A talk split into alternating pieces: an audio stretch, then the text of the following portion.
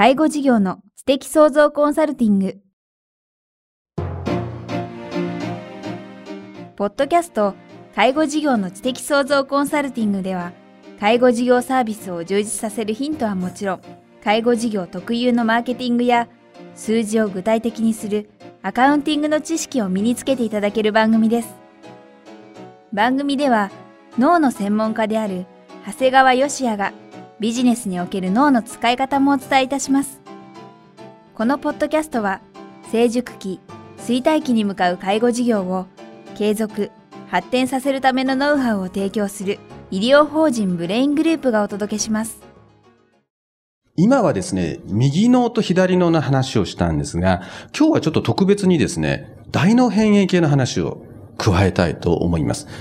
大脳変異系ってわかりますか？まあ、わかりづらい分野なんですが、いわゆる扁桃核と海馬を知るっていうところなんですね。大脳変異系というのはですね、この写真は何をあの、絵は写してるかというと、大脳の深いところにですね、大脳変異系っていうところがあるんですね。で、ここ字がちっちゃいんですがね、これ扁桃核って黒く丸ってるとこがあるんですが、これ扁桃核っていうんですね。で、皆さんにぜひ知っといてほしいのは、この扁桃核にはですね、海馬がくっついてるってことなんですね。扁桃核は海馬がくっついてる。これね、扁桃核って何をするところかっていうと、人間が貝、心地いいと思うか、不快と思うかっていうのを瞬時に判断するとこなんですね。これなんでそんなところが人間の頭の中にあるかと思うかっていうとね、まあ皆さん今普通に生きててそんなことはどうでもいいわけなんですが、もし大自然の中で生きてたら、これは自分にとって快なのか不快なのかっていうのはね、瞬時に判断しないと、不快なものに自分がくっついてたら殺されちゃう可能性もあるわけなんです。ね。だからそれは見事にこの海馬とくっついてるんです。わかりやすく言うとね、皆さん男性陣が初めて初対面の女性を見た時っていうのは、口には出さないけど、絶対瞬間的に快か不快かって思ってるんです。何を思って見てるか。パッと見た時に、まず、視覚情報、声、匂いっていうのでですね、瞬間的に海馬の過去のデータから、この手の女性に会って昔痛い目を見ただとかね、この手の女性に会ってとってもいい思いをしたとか、瞬間的にもうその瞬間でパーンと快場合によっては深いっていうふうに出るんです。これはですね、もう全く意識とは関係ないんです。大脳の皮質は全く関係ないところで皆さん動いてるんですね。で、この過去のデータが見事に海馬とくっついてるんですよということなんですね。これなんでそのことを言いたいかっていうとですね、経営者として経営をやっていくためには、右脳と左脳だけのことではなくて、この扁桃核とうまく付き合っていく必要があるんだよということなんですね。要するに、今はですね、瞬間的にパッと見て快か不快かということを見たんですね。これ、大変下世話な話なんですけど、僕なんかですね、こう、なんかベビーフェイスのですね、可愛らしい女性を見るとですね、瞬間的にパッと過去の海馬が、お前過去に痛い目見ただろうっていうのがタタタタタタくるもんですからね、なんとなく気をつけろという気になるんですね。だから、逆にね、この扁桃核を逆に利用しちゃうんですね。本来不快と思う時がある。敬語しているとですね、こんなことやりたくないなと不快に思う。これを逆に快に変えてしまう必要性があるんですね。これは何故かって継続しなければいけませんから。ですからここに書いたのはですね、扁桃核の刺激で回を継続するってことなんですね。だから皆さんがですね、もしなかなか説明してもですね、ようやらん顧問先がいたらですね、どうやったらこの人の扁桃核を回にすることによって継続させれるかっていうこともちょっと考えていただきたいんですね。だから僕自身もですね、最初は嫌だったんです。会計士さんにガンガンガンガンガンガン言われるのはね。ただ、見方を変える。今考えてみると、この人しか自分に言う人間はいないんだなっていうふうに視点を変えるとですね、えー、もしかするとこれは心地よくなるんですね。まあ場合によってはですね、もう本当に嫌なこと言われた時は忘れてしまうってこともとっても大事なんですね。あとはもう、これを自分のためと考えずに誰かのためと考えたりですね、まあ仲間でやっていくっていうのが、この扁桃核を常に刺激を心地よくするものになっていきます。ただね、まあそうは言いますけど、これはある程度元々の素因というのがありますね。僕の経営者仲間がいるんですが、その人はもう本当に、この人は扁桃核と海馬が断裂しとるんじゃないかなという人がいるんですね。何やっても海に思う人が多いってね。そしたらどうしちゃったかっていうとですね、今マイアミに引っ越しちゃいました。すごいでしょ？後で紹介するんですが、デフレの正体って本読んで、我々もデフレの正体って読んだ時には、これからの事業展開はこうだって思いました。思いましたけど、彼は思っただけじゃなくて、そのままマイアミですもんね。マイアミ行っただけじゃないんですよ。家族ものとも全部マイアミ行っちゃいましたから。で、彼見てるとですね、何やっても貝なんですよね。飛行機が遅れても貝。台風が来て動けなくなっても貝なんですね。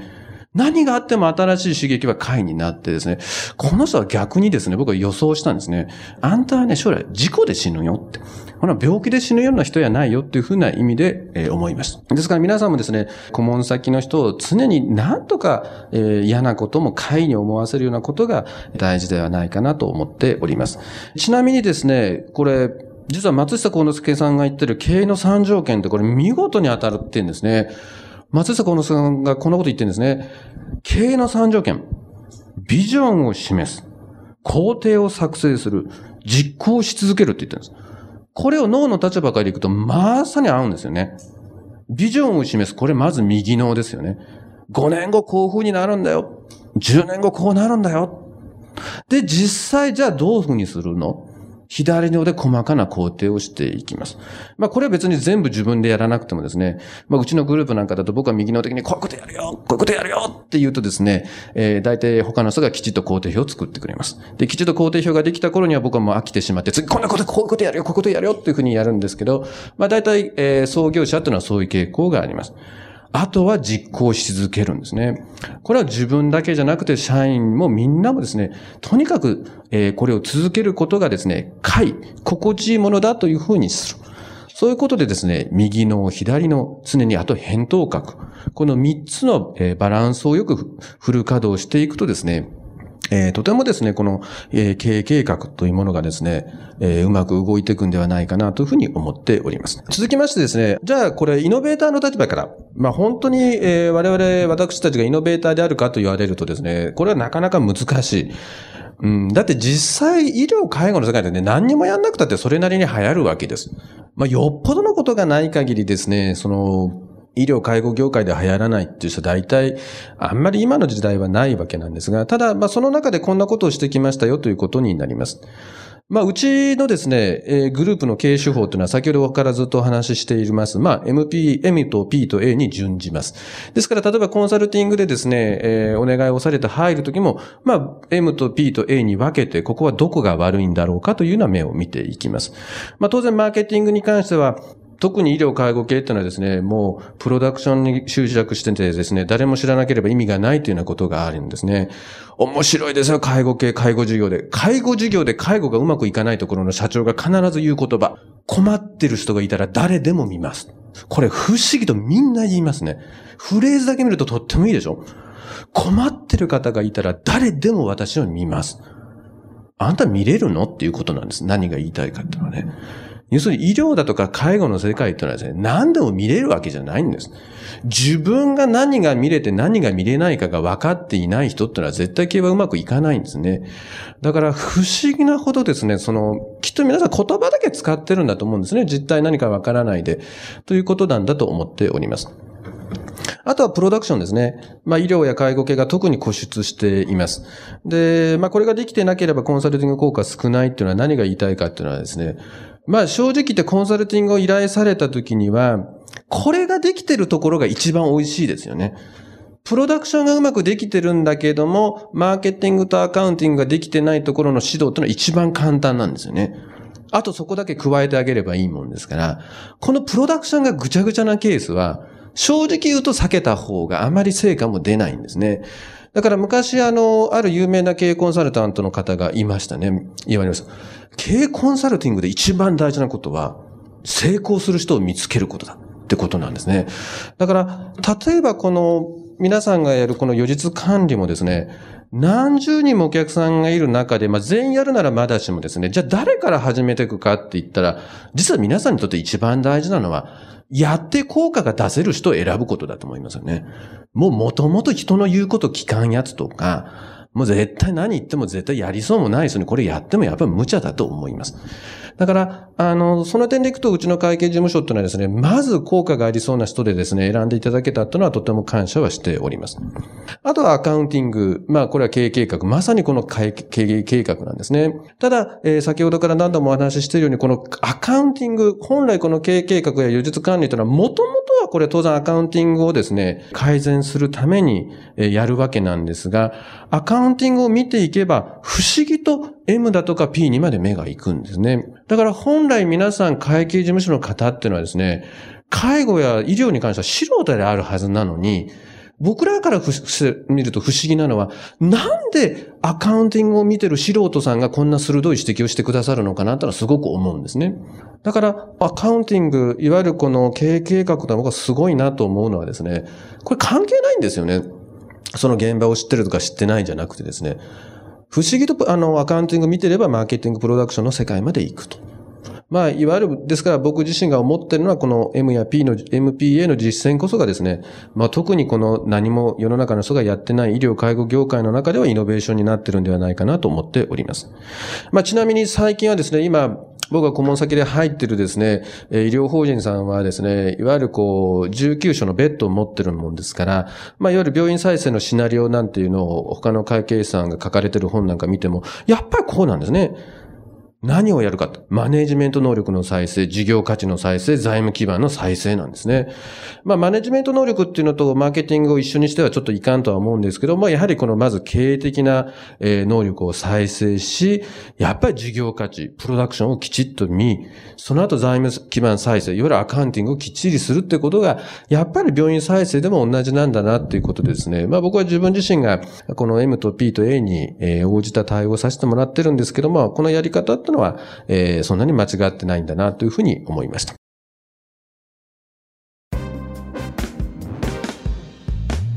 今日のポッドキャストはいかがでしたか？番組では、長谷川よしあへの質問をお待ちしております。質問は、株式会社在宅のウェブサイトにあるお問い合わせフォームからお申し込みください。サイト URL は http bra-in-gr.com スラッシュ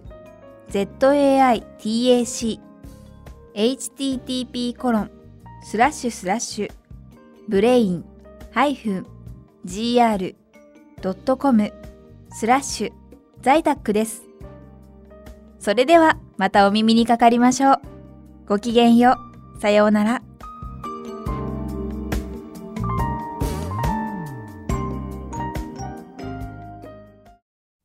この番組は、提供、医療法人ブレイングループ、理事長、長谷川義也、プロデュース、キクタス、早川洋平、制作協力、若菜はじめ、ナレーション、清水夏美によりお送りいたしました。